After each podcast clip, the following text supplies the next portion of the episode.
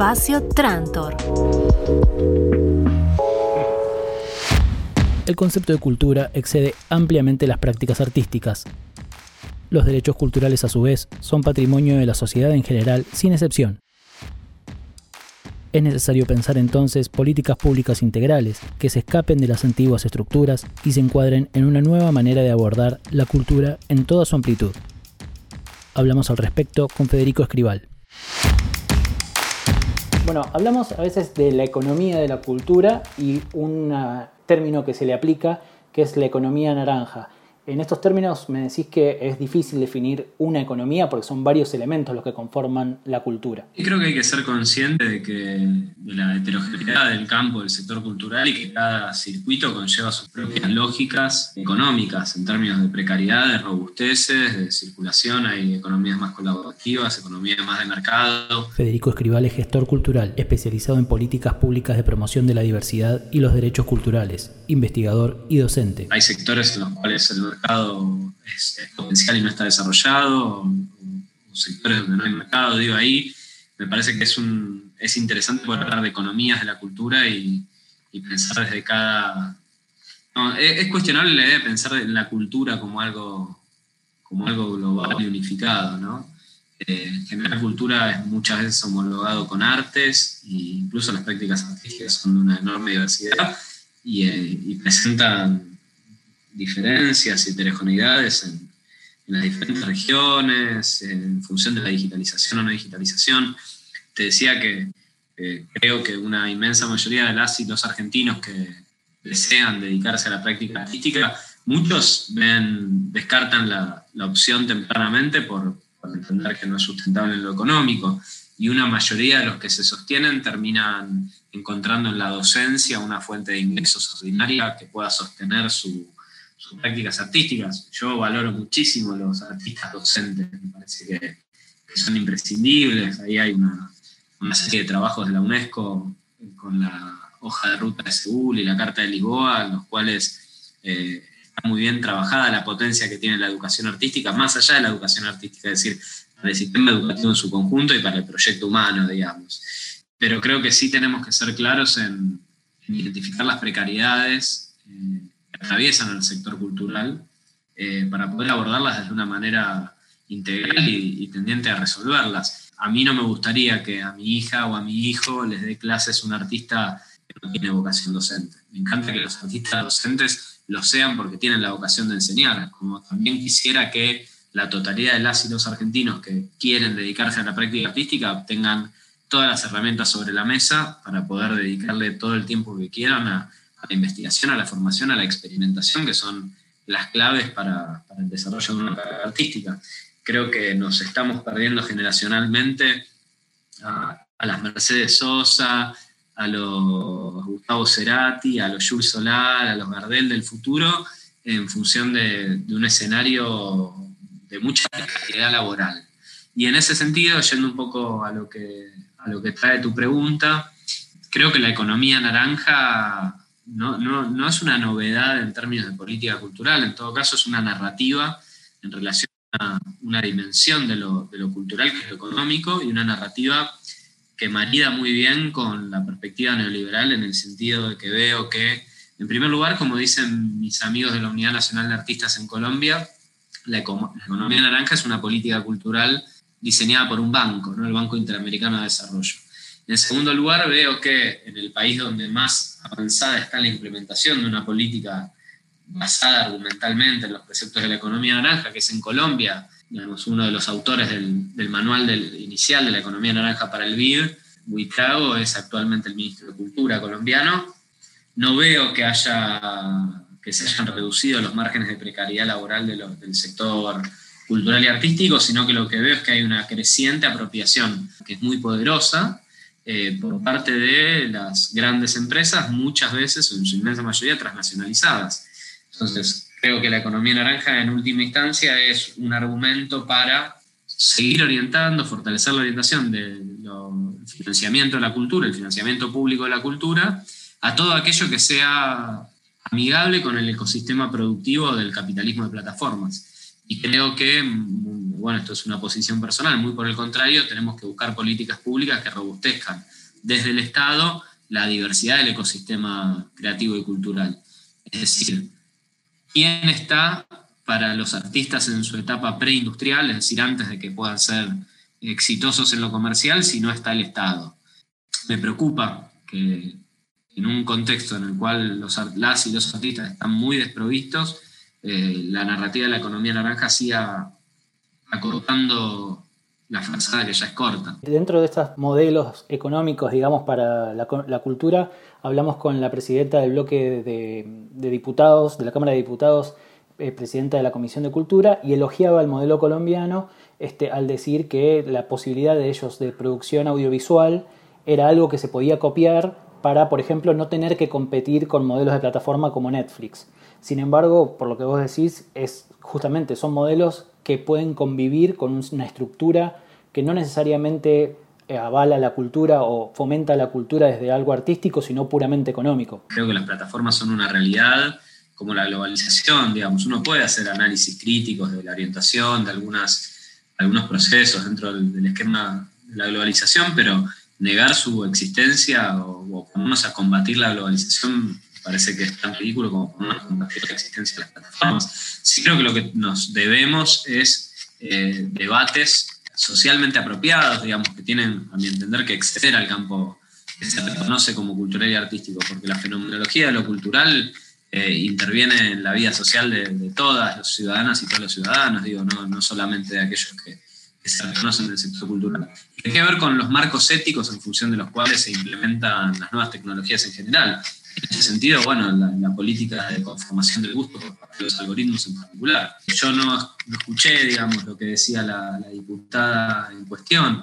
Creo que los escenarios colombianos y argentinos son muy disímiles en función de nuestra, bueno, digamos, una historia de industrialización, de sindicalización muy distinta, ¿no? Ahora, yo estoy convencido que tenemos que ir por lograr mayores cuotas de producción nacional, eh, lograr la inserción de productos argentinos en las plataformas y recuperar el mercado iberoamericano. Digamos, la Argentina ha tenido una larga tradición de ser un faro cultural para Iberoamérica. La cultura argentina sigue gozando de un prestigio en Iberoamérica eh, que quizás no, no, ha sido acompañado de la manera que uno le gustaría en términos de políticas públicas y la participación argentina en los mercados eh, de las industrias culturales iberoamericanos ha, ha, caído sensiblemente en las últimas décadas. Yo creo que ahí la Argentina tiene un desafío y tenemos como sociedad, tenemos como sector cultural y el Estado tiene un desafío trascendente en ocupar nuevamente esos mercados. Ahora, ¿cómo lo hacemos? Creo que es el, epicentro de la discusión si para hacerlo hay que acatar irrestrictamente los designios de, de, las plataformas de distribución de lo simbólico, que además ya cada vez hablamos menos de plataformas y más de plataforma. Digo, si bien hay una creciente diversidad de plataformas audiovisuales, la hegemonía de una de ellas es considerable. Ni hablar en lo musical, digo, si te, si te hablo de la plataforma de distribución musical digital, eh, vos sabés perfectamente a cuál me refiero, más allá de que no la nombre. Creo que hay que darse una política en relación a eso y, y eso merece ser discutido de una manera más eh, profunda de lo, que, de lo que estamos haciendo actualmente. Por ejemplo, ¿cómo hace un músico argentino para presentar su material en Spotify? ¿Qué apoyo del Estado tiene? ¿Tiene una oficina del Estado que lo acompañe para, para vender sus productos en última instancia en Spotify, en, la plataforma que sea? Creo que estamos muy rezagados en ese sentido y creo que son discusiones que hay que, que, hay que tener, no de una perspectiva antieconomicista, sino teniendo claro que la cultura es mucho más que la economía, pero que también es la economía. Y que en consecuencia tenemos que tener una política hacia las economías de la cultura. Tuvimos la posibilidad de hablar con gente del INAMU que nos decía que para ellos hoy en día es prioridad armar tutoriales sobre la publicación de, material en Spotify y otras plataformas de audio, porque muchos músicos están demandando eso, sobre todo por los derechos de autor de las obras también que publicarlo en una plataforma ya sirve como antecedente para el registro de la obra en sí. Me parece muy saludable la política del INAMU en el sentido del semillero, creo que es un poco a lo que iba eh, hace unos minutos. Eh, la etapa preindustrial, ¿no? porque estoy convencido que el Estado tiene que tener una vocación preferencial por los artistas, no necesariamente emergentes, sino los artistas que todavía no han logrado tener esa sustentabilidad económica. Me parece que en ese sentido el INAMU tiene una política del potrero, digamos, una política de semillero eh, súper interesante. Si bien en términos de política cultural yo cuestiono la fragmentación en, una multiplicidad de institutos, creo que la proliferación de institutos habla de las debilidades que ha tenido el Estado Nacional en, el marco de su organismo central, de su órgano para abordar una política cultural integral y que realmente da respuesta a la, a la diversidad y a la heterogeneidad. Entonces, hay colectivos que entendiblemente se sienten fuera de la política cultural y salen armar su nicho. Pero creo que esos nichos, y no estoy refiriéndome al INAMU, ni mucho menos, pero creo que corren el riesgo de corporativizarse, de que perdamos la, capacidad de, ver, o nos corramos el posicionamiento en el sentido de que los derechos culturales son de la sociedad argentina en su conjunto, de cada uno de sus individuos, de cada uno de sus colectivos, y la política cultural tiene que dar cuenta de esos derechos culturales, no limitarse exclusivamente a, la administración o a la regulación de los circuitos artísticos. Digamos, si coincidimos, como venimos haciendo hace ya demasiados años, que cultura es mucho más que las artes, tenemos que exigir políticas culturales que vayan mucho más allá de lo artístico. Y en ese sentido creo que los institutos eh, no son el dispositivo que más ayudan en ese sentido. Claro, por ahí es una segmentación innecesaria. También hablamos de la cultura como generador de, lo simbólico y, como parte de una identidad. Y también eso está en cuestionamiento, sobre todo pensando en conceptos internacionales como el de economía naranja, en el que la identidad nacional o la identidad cultural, aunque pluricultural, eh, se ve mediada por visiones extranjeras, digamos. Hay un trabajo muy interesante de un sociólogo inglés, si no me equivoco, se llama Clive Gray, que él lo que eh, estudia es cómo la gestión cultural, que para mí es la disciplina que tienen las políticas culturales su, su razón de ser, está determinada por otras ciencias, otras disciplinas de base. Entonces, un abordaje de la gestión cultural basado en la antropología va a tener un marco terminológico, un marco conceptual, una agenda político-cultural eh, determinada y un abordaje desde la sociología va a tener uno alternativo y uno desde la economía va a tener uno alternativo, por sintetizarlo de una manera cruel y brutal.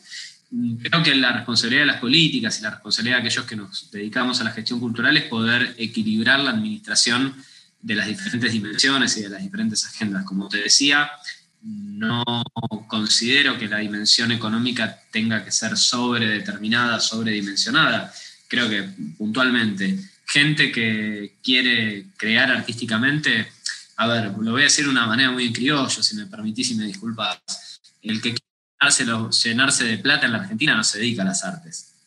Inicialmente buscas otro rumbo.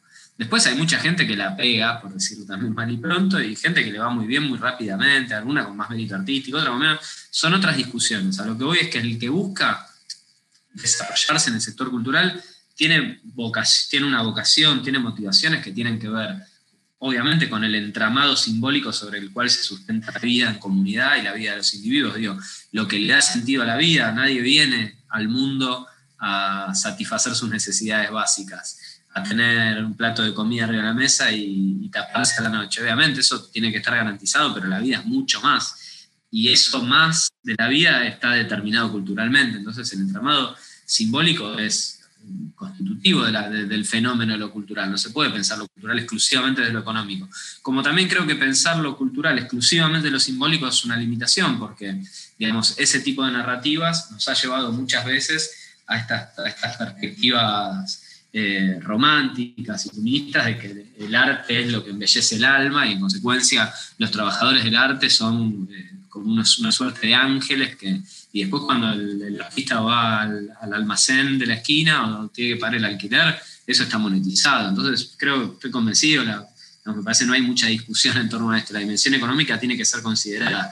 Ahora, no puede ser que tengamos una paleta de valores que entiendo, por lo menos lo que uno ve en términos críticos de las narrativas o las políticas que se, se sustentan argumentalmente en la narrativa de la economía naranja, es que tu creatividad vale, tu creatividad es comercializable y en tanto la vendés es una creatividad válida, y en tanto no la vendés es una creatividad inválida, aunque eso no esté dicho, digamos, es tácito. Entonces yo creo que la regulación de lo cultural desde, un enfoque exclusivamente economicista es un error grave, lo que no quiere decir que no tengamos que aumentar nuestro marco productivo de la cultura, insisto, que creo que la Argentina ahí tiene muchísimo para crecer, y también tenemos que dar discusiones de base económica que hacen a la sustentabilidad del sector, por ejemplo, la distribución de la renta Eh, hace años que venimos hablando, venimos midiendo con la cuenta satélite de cultura el aporte de la cultura al PBI. Más allá de cuál sea el número actual, digo, estamos siempre hablando entre 2.3, 3.6 puntos del, del, PBI. Y, recurrentemente se ha dicho que la, que, que la cultura aporta más que la pesca. Bueno, si la cultura aporta en esa cuantía y los realizadores, las realizadoras, los artistas, las artistas están en una situación de pobreza y de desprotección en términos de eh, derechos laborales endémica, bueno, tenemos que ponernos a discutir fuertemente cómo se distribuye esa renta del sector cultural en la Argentina, porque hay algo, en algún lugar esto no está cerrando. Para agregar sobre, sobre la distribución, hablábamos con la gente de Nodo, que es un centro cultural virtual, una nueva propuesta, en la que ellos plantean que en parte de esa distribución entran también las plataformas, particularmente ellos hablaban del caso de YouTube, por ejemplo, o de Vimeo o cualquier audiovisual, en la que es necesaria una capacidad de difusión o de distribución del contenido para que ese contenido sea comercializable. Entonces, así como vos decías que el, arte puede ser o la creatividad puede ser vendida, bueno, hay que aportar sobre esas plataformas de distribución, sobre todo también pensando en esto de los derechos y cómo el artista puede mantenerse dueño de su arte. Sí, eh, creo que el fenómeno del capitalismo, del capitalismo de plataformas es muy complejo y tenemos que, prestarle una atención especial. Creo que muchas veces se ha buscado de alguna manera combatirlo con la creación de plataformas alternativas y, eso ha demostrado eh, no ser efectivo. Yo creo que, que las plataformas pueden ser también un ámbito para la diversidad cultural y un ámbito para la problematización de cuestiones sociales. Digo, no, no estoy en desacuerdo con las plataformas per se, insisto con lo que decía hace un rato. Creo que pensarlo en esa lógica es sobre todo eh, inmaduro, porque no, no va a desandar el camino de las plataformas. Sí creo que, por ejemplo, Europa en estos días está dando una discusión fuerte en torno a la regulación de la inteligencia artificial. Una discusión que incluye no solamente los dispositivos propios en Europa, sino todos aquellos desarrollos de inteligencia artificial que impactan sobre territorio europeo. Así que una plataforma transnacional, pero que es administra dentro de, la comunidad europea, también estaría, más allá de que hay un montón de discusiones jurídicas y de filosofía del derecho inclusive que, que me exceden largamente y van a exceder las posibilidades de, de, esta discusión. Creo que la utilización de algoritmos para, para la sugerencia de consumos culturales digitales está teniendo y va a tener a futuro una importancia trascendental en la conformación del gusto, digamos, cómo, cómo se conformaba el gusto antes de las plataformas y cómo se conforma el gusto después de las plataformas. Y creo que ahí hay una, nuevamente hay una discusión ética que, tenemos que darnos. Uno de los grandes problemas es que la aceleración tecnológica hace que tengamos la tecnología en la mano mucho antes de lo que estemos de estar preparados como, como sociedad para administrarla de la manera más sabia, ¿no? el desarrollo de marcos éticos de gestión de la tecnología demoran hoy mucho más que la propia tecnología en desarrollarse. Pero, por ejemplo, yo no quisiera, eh, a ver, voy a decir una pavada, pero a mis 20 años me encantaban los redondos. Hoy me siguen gustando los redondos, pero yo no quisiera escuchar solamente los redondos y cosas parecidas a los redondos. Y el, eh, el algoritmo me va a seguir sugiriendo cosas en función de lo que yo ya escuché. Digamos, creo que la experiencia humana en ese sentido es mucho más trascendente Ah, que, la inteligencia artificial, siendo que además la inteligencia es, la inteligencia artificial, tal como la entendemos hoy, es un tipo de inteligencia. Es la capacidad de generar cálculos con una gran eficiencia y una gran velocidad. Pero hay un montón de otras inteligencias que no están contempladas dentro de lo que llamamos inteligencia artificial. Así que ceder exclusivamente la conformación del gusto futuro de nuestra sociedad exclusivamente a, a un algoritmo me parece sería una política hoy día bastante errada.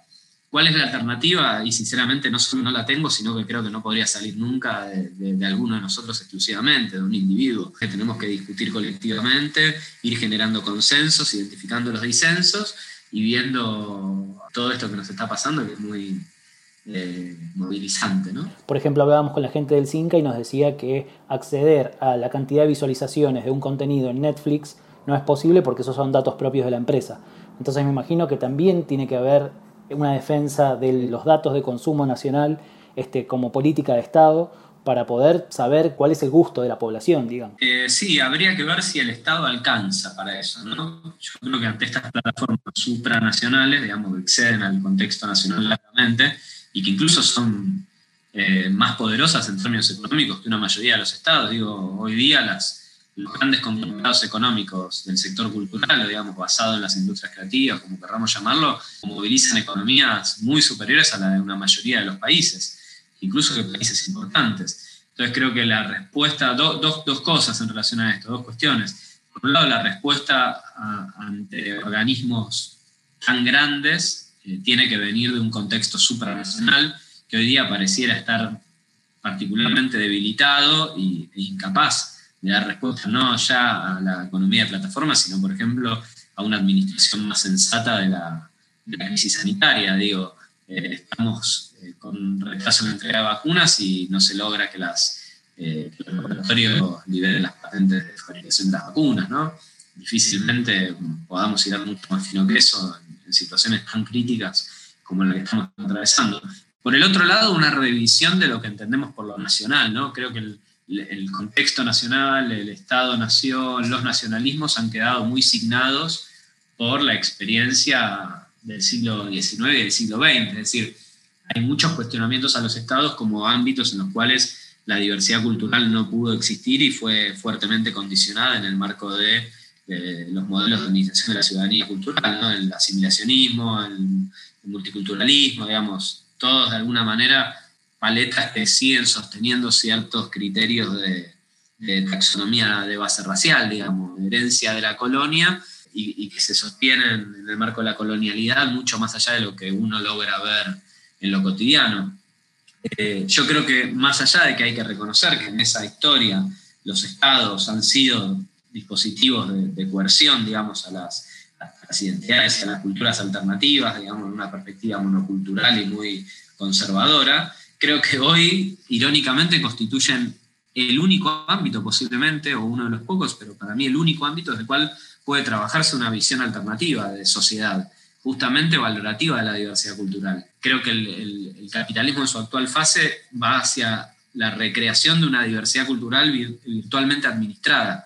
Digo, no una diversidad cultural de base histórica, política y social, sino una diversidad cultural planteada directamente desde los contenidos con la idea de diversificar mercados y amplificarlos. Eso va a suceder. Ahora, ¿qué se le opone a eso? Creo que hoy día los únicos que pueden generar alguna alternativa, por lo menos para cuestionar ese orden de sentido único, son los estados nacionales, naturalmente gobernados en el marco de proyectos políticos eh, que entiendan ¿no? la densidad de estas discusiones y que puedan construir nuevos, nuevas sustentabilidades políticas desde, desde otros aportes sociales basados justamente en esas ideas de sostenimiento de la identidad y, y las culturas otras. Sí, dentro de eso me parece importante la, idea de medios públicos o de espacios públicos para, para los espacios culturales eh, y me parece que por más que no sea algo medible o cuantificable en rédito económico, como decíamos en un principio, ese espacio de, de vidriera, digamos, también aporta a eso que no es necesariamente tan comercial como lo ya estudiado y segmentado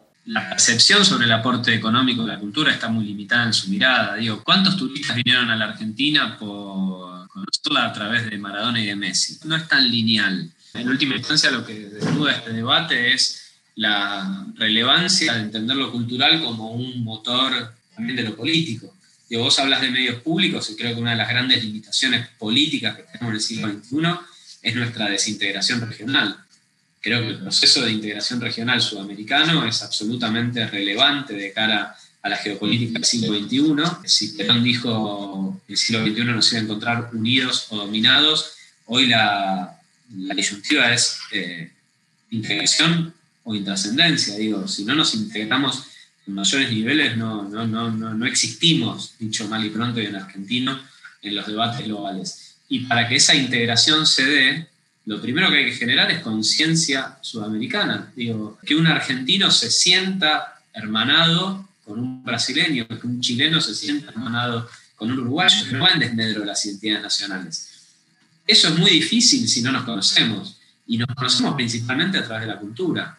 El principal vehículo para generar esos lazos de fraternidad, que posibilitan después, a de un, de un mismo proceso histórico, posibilitan en todo caso eh, marcos políticos, marcos jurídicos.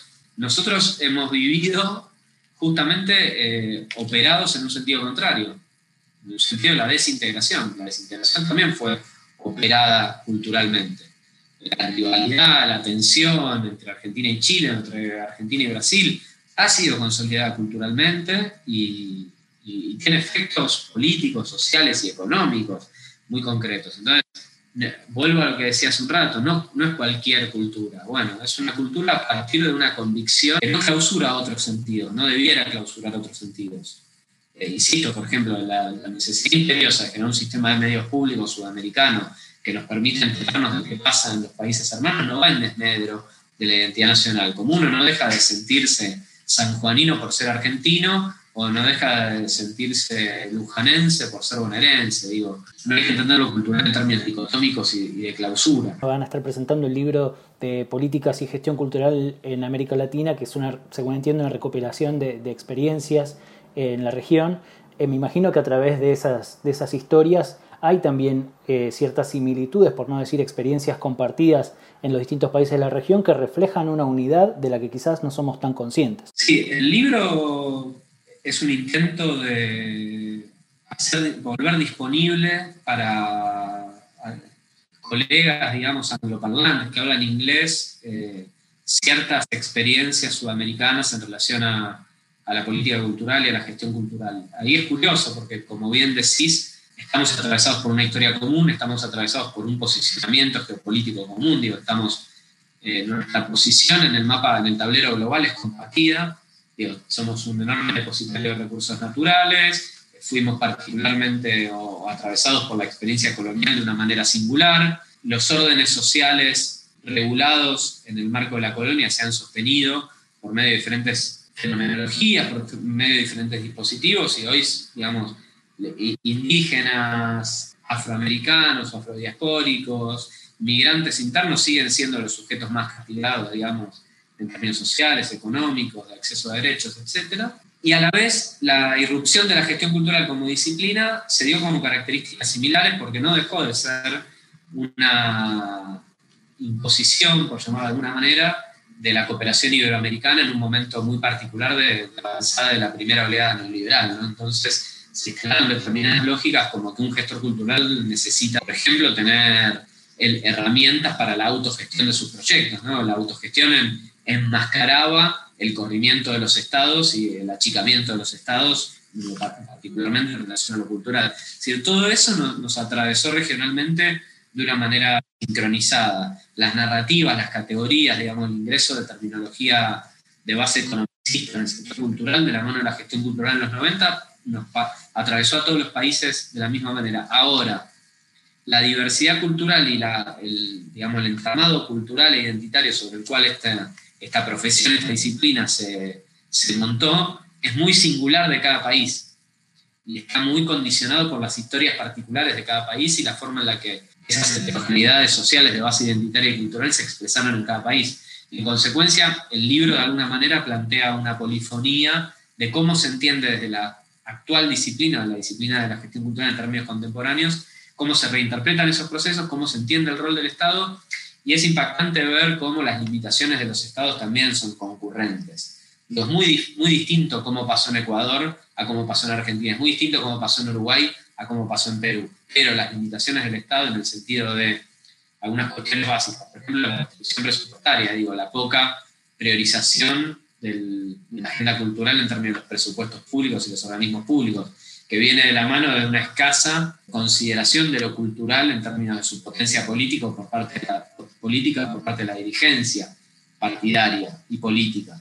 Esas cuestiones son comunes. El libro se presenta el 20 de mayo, es un libro, insisto, que no tiene eh, como objetivo tanto aportar a la discusión acá mismo en América Latina o en Sudamérica, sino por sobre todas las cosas hacer presentes las voces de gestores culturales, de colegas sudamericanos que quizás no, no, solemos estar bien representados en las discusiones globales, porque esas discusiones globales suelen darse en inglés y nuestro campo profesional en la región en general no tiene las mejores herramientas en el inglés, digamos, no, es un área en el cual esté particularmente desarrollado. Otros territorios postcoloniales, África, Asia, justamente por la historia de sus procesos eh, coloniales, en general tienen mejor instalado el inglés, entonces es más posible encontrarse en un Congreso Internacional de Gestión Cultural una mejor representación asiática y africana que sudamericana. La idea del libro es de alguna manera hacer un humilde aporte en ese sentido, pero en el marco del proceso de elaboración se hacen muy visibles estas problemáticas comunes a los diferentes procesos nacionales. Sí, también te leí hablar de, un concepto muy interesante que es, por ejemplo, pensar en una cultura para la integración, pero a partir de un nuevo sistema, así como hablabas de las consecuencias del colonialismo y esos conceptos ingresados a partir de procesos neoliberales en la región fueron signando, este, por ejemplo, la autogestión. También hay una idea de generar una cultura a partir de un nuevo proceso económico, por así decirlo. Sí, este, creo que el desafío que tenemos los profesionales del sector cultural en, nuestra región en este momento es particularmente difícil si es posible, que es, no, no es que tenemos que ganar un partido muy difícil, tenemos que reconstruir el tablero de juego, las reglas del juego, con otras categorías, al mismo tiempo que jugamos el partido. Hace unos minutos hablábamos de reconfigurar lo que entendemos por nacionalismo, ¿no?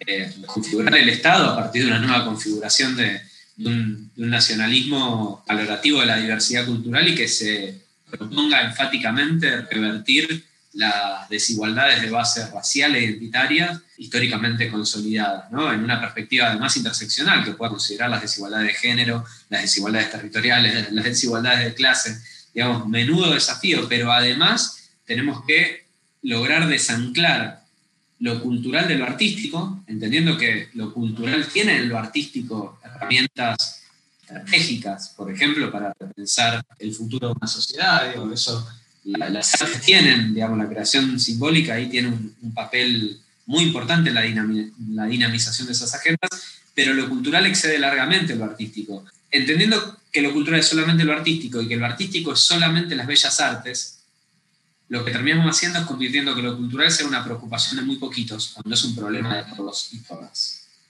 Y ahí vuelvo a lo que te decía hace un ratito cuando cuestionaba los institutos. ¿Por qué cuestiono los institutos? Porque los institutos en última instancia están configurados en torno a la división interna de las artes a partir de la idea de lenguajes artísticos. además, adicionalmente, en el pleno siglo XXI, en este momento, los límites entre los lenguajes artísticos están totalmente porosos, totalmente cuestionados por los mejores, las mejores y los mejores artistas de nuestra generación. Digo, hoy día es muy difícil encasillar artistas exclusivamente como músicos, exclusivamente como realizadores audiovisuales, exclusivamente como escritores, y la verdad es que no tiene sentido por sobre todas las cosas. Hacer eso, digamos, es un resabio de una lógica de acumulación institucional en un sentido que justamente el que tenemos que romper. Entendiendo que las herramientas de creatividad están, digamos, así como la inteligencia es el bien más democráticamente distribuido, se supo decir, la creatividad también. Lo que hay que poner es instancias de educación artística universalmente accesibles, democratizar los apoyos públicos para lograr la sustentabilidad en esas instancias preindustriales de lo cultural, porque además no necesariamente todos los que se dedican a la cultura quieren, digamos, ser económicamente exitosos en ese tránsito, algunos lo hacen por cuestiones vocacionales, y está perfecto que esa decisión el individuo pueda sostenerla. Obviamente aquello que es industrial tenemos que salir a competir más y mejor y de una manera, digamos, como una política de Estado, competir por los mercados iberoamericano en primer lugar y global en el segundo, porque tenemos muchas, muchas condiciones, buenas condiciones para hacerlo. Pero tenemos que entender que todo eso se da en el marco de un proyecto de sociedad distinto al que estamos viviendo, que eh, está cada vez más claro, digamos, que ya no estamos en una crisis del actual modelo, sino que estamos transitando el fin de este modelo con la incertidumbre que eso conlleva, con la dificultad de pensar qué es lo que viene después, casi te diría con la imposibilidad de pensar qué es lo que viene después, pero con la convicción de que eso va a ser mejor pensado desde las prácticas artísticas, desde las prácticas de base creativa y respetando nuestra tradición, digo, con la tradición acumulada, ¿no? No, no, estamos, no, se puede desarrollar el marco creativo desde la nada. La creatividad en todo caso es la tradición desatada. A partir de lo que somos, de lo que fuimos históricamente, bueno, eso se pone sobre la mesa y se deconstruye y se reconstruye de la manera que cada generación quiera. Si se interrumpe el legado histórico de quienes somos, no hay gesto creativo no hay gesto posible en el vacío, damos un chispazo en el vacío, no pasa nada. Me quedo con lo que veníamos hablando de lo interdisciplinario porque, claro, veníamos haciendo entrevistas con gente del INAMU, por ejemplo, o del Movimiento Federal de Danza, que la danza hoy en día no tiene una ley nacional, y era, estábamos hablando con las partes y era, me resultaba difícil ver que son parte de un todo y sin embargo están peleando cada uno por lo suyo. Es más sencillo pensar que todas las artes generan a la par un, resultado en un mismo espacio. No sé si estamos en condiciones de ver cuál es el dispositivo integrador hoy. Y tampoco sería, digamos, no quiero sentirme como en el, en momento que naufraga el Titanic, eh, uno no puede ir a decirle a la gente, que vos te estás agarrando de una tabla que capaz que le sirve a otro. Lo que tendríamos que estar haciendo es generando consensos en torno a la seguridad en la construcción de, los, no, las regulaciones para construir barcos. ¿no? Cuando sube el Titanic, obviamente cada uno eh, traza la estrategia de supervivencia mínima y, no se puede bajo ningún aspecto poner la carga de la responsabilidad sobre, sobre los actores y, mucho menos sobre colectivos que están buscando organizarse con, una, con un criterio político justamente colectivo e individual que digamos, la, práctica artística lleva, por lo menos en, esta, en estas modalidades que venía denunciando, digamos, basada en, los lenguajes artísticos, en la legitimidad de circuitos, digamos, en la endogamia de lo artístico, eh, que son, digamos, una lógica muy neoliberal, digamos, una carrera es contra la otra, ¿no? Yo gano el premio porque vos no lo ganás, digamos, yo expongo porque vos no, yo expongo acá que vos no expusiste, digamos, toda esa lógica eh, me parece que es absolutamente anacrónica, que le hace muy mal al sector cultural y que es natural a la vez que la aportemos. En consecuencia, todo registro de organización colectiva que vaya en un sentido contrario me parece que es virtuoso, que hay que valorarlo, que hay que acompañarlo, que hay que acompañarlo en sus problematizaciones. Ahora sí, me parece que eh, mientras pasa todo esto que vos describís, el grueso de la sociedad no tiene lo cultural y lo artístico como una preocupación. Y me parece que eso es algo a lo que quienes sí estamos comprometidos con el sector cultural y artístico tenemos que tomar como un dato, problematizarlo y ver qué es lo que subyace detrás de eso. Lo que subyace es justamente una percepción de que el arte es algo que es para muy pocos, que es algo de elite, que es algo, digamos, endogámico, que está desvinculado de las problemáticas sociales y, creo que podemos coincidir en que todo lo contrario, ¿no? Sí, sí, me parece que en todo caso esta pandemia generó un cambio de conciencia respecto de los consumos, porque los consumos culturales sí aumentaron y eso eh, lo muestra también como un refugio en un momento determinado para, el ser humano en general. Entonces, en ese sentido sí me parece que puede ser más representativo de distintas ramas del arte en particular el refugio de la cultura para el, para el humano. Hay una investigación reciente del IDAES, de la Universidad Nacional de San Martín en este sentido, que hace un abordaje científico de esto que vos decís y que, venimos sosteniendo hace un tiempo. ¿no? Eh, creo que eh, Stephen King puso en su Twitter eh, hace unos meses, dijo, si pensás que los artistas somos dispensables, pero va a atravesar una cuarentena sin música, sin pintura, sin libros, sin películas. Creo que esa esencialidad de las prácticas artísticas de alguna manera nos da un plafón para discutir con la sociedad, pero para eso tenemos que hacer una introspección muy fuerte y ver cuánto de nuestras prácticas eh, refuerzan esa lógica de, de, digamos, de lo social y de lo cotidiano.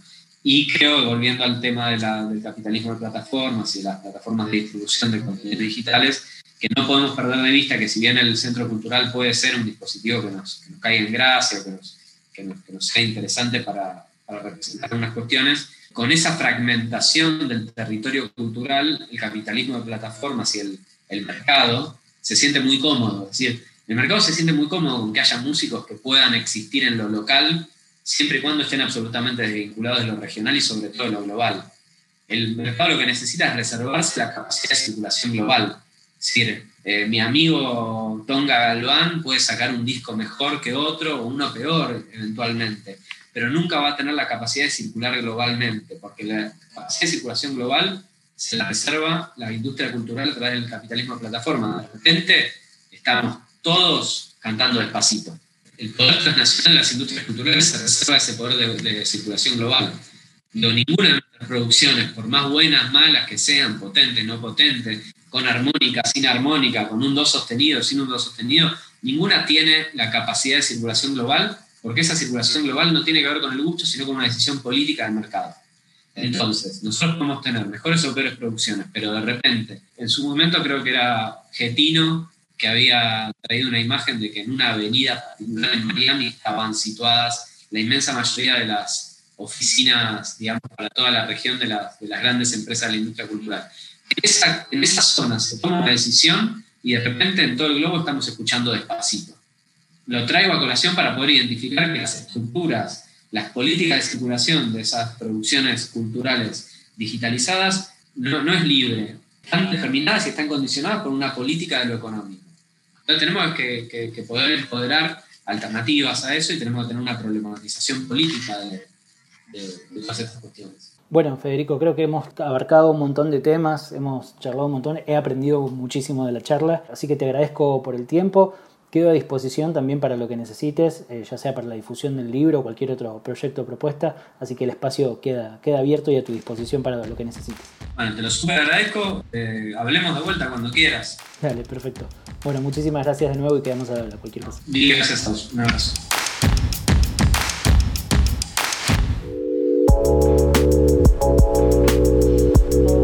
Espacio Trantor.